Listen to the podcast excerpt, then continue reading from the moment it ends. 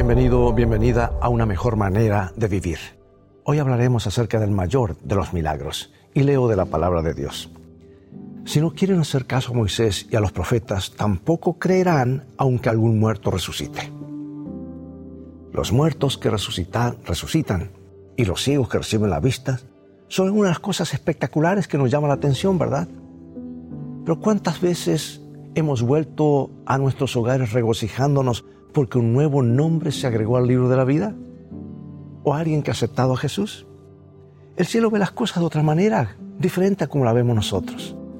Para los seres celestiales los milagros que nos maravillan son sencillos. Pero cuando alguien se allega a Jesús, todo el cielo se regocija. Los curanderos aparecen en la televisión en los periódicos, pero el nombre de los que aceptan a Jesús se escribe en los cielos. En Lucas 16 encontramos la historia del rico y Lázaro.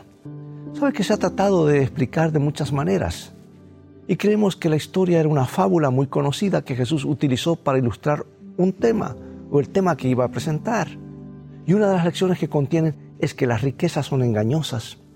Jesús no estaba hablando acerca del estado de los muertos en esta ocasión, ni lo mencionó en esta parábola para afirmar acerca de esto, no. Pero la otra lección es más sutil. Mediante ella Jesús trata de alcanzar a la nación judía para describirle su condición. Ellos eran semejantes a mendigos sentados junto a la puerta del palacio de un rico. Pero en medio de la historia, Jesús pone al rico en medio del fuego del tormento.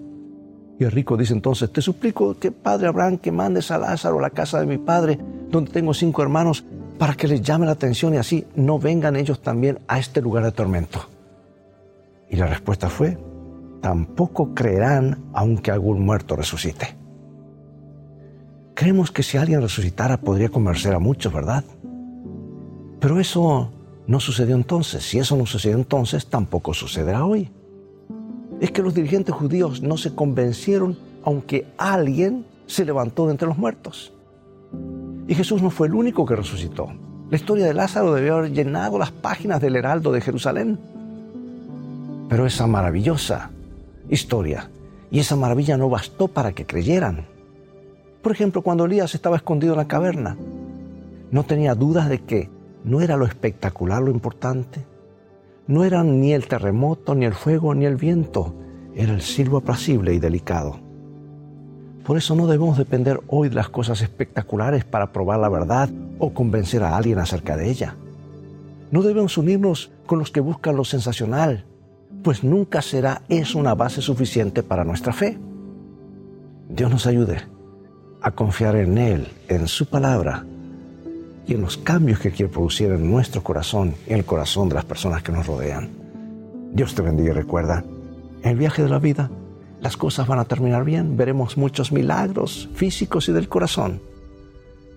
Pero tenemos que tener una buena guía, un GPS y es la palabra de Dios y a Jesús siempre como nuestro guía porque esa es una mejor manera de vivir.